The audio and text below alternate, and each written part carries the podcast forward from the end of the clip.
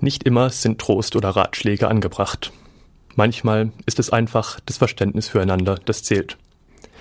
Von seinem Kind Abschied nehmen zu müssen, ist sicher nicht leicht und sicher eines der schwersten Ereignisse, das Eltern ertragen müssen. Der Kinderhospizdienst Karlsruhe ist eine Möglichkeit, es Eltern und Kindern einfacher zu machen, mit dieser Trauer umzugehen und die letzte Zeit im Schönen miteinander zu verbringen. Rund 53 ehrenamtliche Mitarbeiter arbeiten im Kinderhospizdienst. Im vergangenen Jahr haben sie 34 Familien unterstützt.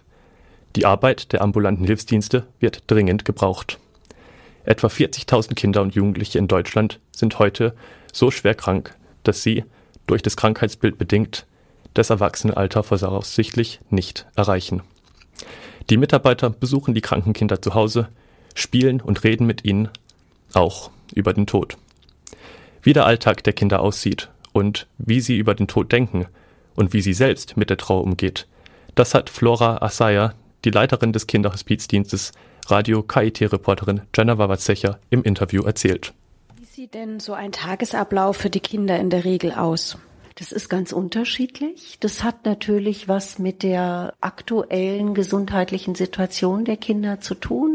Da muss man auch einfach sehen, dass wir Kinder mit ganz unterschiedlichen Krankheitsbildern begleiten. Gar nicht, wie man in erster Linie äh, meint, Kinder mit schweren Krebserkrankungen. Also auch die begleiten wir, aber das, die, diese Krankheitsbilder sozusagen sind bei uns in der Minderheit.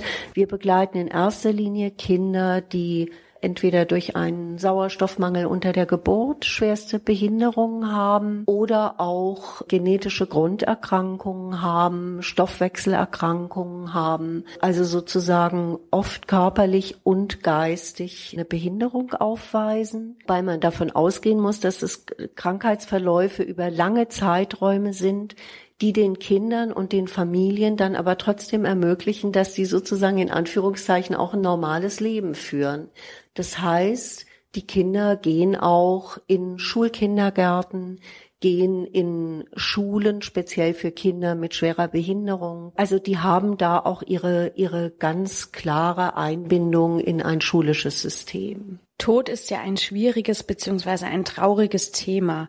Beschäftigt Sie das Thema nach Feierabend auch zu Hause? Das ist sehr unterschiedlich. Also es gibt immer wieder Situationen, also wenn ich aktuell einen Hausbesuch gemacht habe und die Situation der Familie vor Ort kennengelernt habe, dann kann es schon sein, dass es auch etwas ist, was mich dann auch noch verfolgt, wenn ich wenn ich äh, sozusagen hier die Tür meines Büros geschlossen habe und in meine private Zeit gehe. In der Regel ist es aber so, dass wir, die wir in der Kinderhospizarbeit tätig sind, eins gut können müssen. Also uns gut einzubringen und intensiv einzubringen, wenn wenn es dran ist, also wenn wir Kontakt zu der Familie haben, zu den Kindern haben, aber dann auch wieder ganz bewusst den Schritt gehen zu können und zu sagen, ich, ich gehe jetzt auch in meinen ganz persönlichen Bereich zurück und ich mache im übertragenen Sinne auch wirklich bis morgen die Tür auch wieder zu.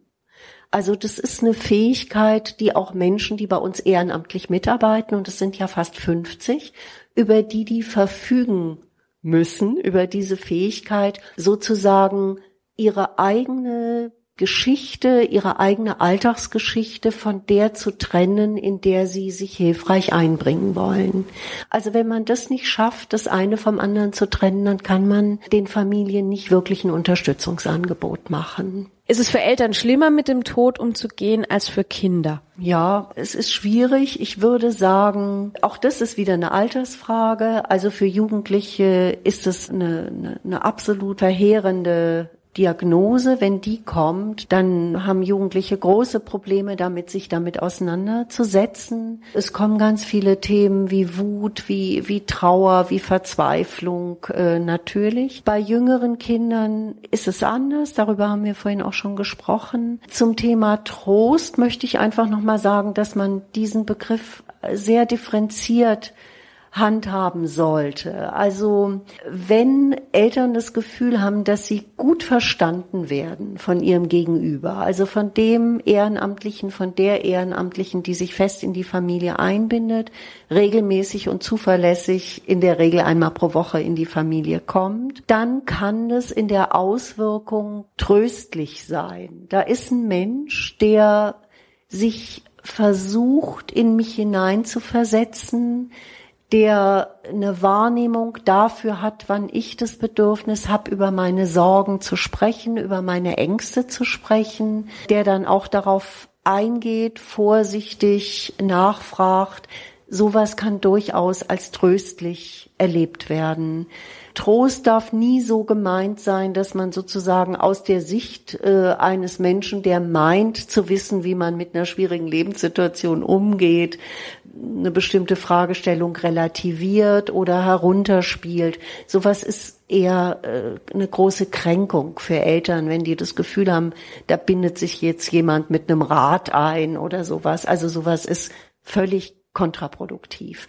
Trösten, kann man, indem man dem anderen sagt, ich habe dich im Blick mit deinen mit deinen Bedingungen, mit deinen Fragestellungen, mit deinem Unglück, aber auch mit dem Gelingenden, was in der Familie ja auch immer noch eine große Rolle spielt.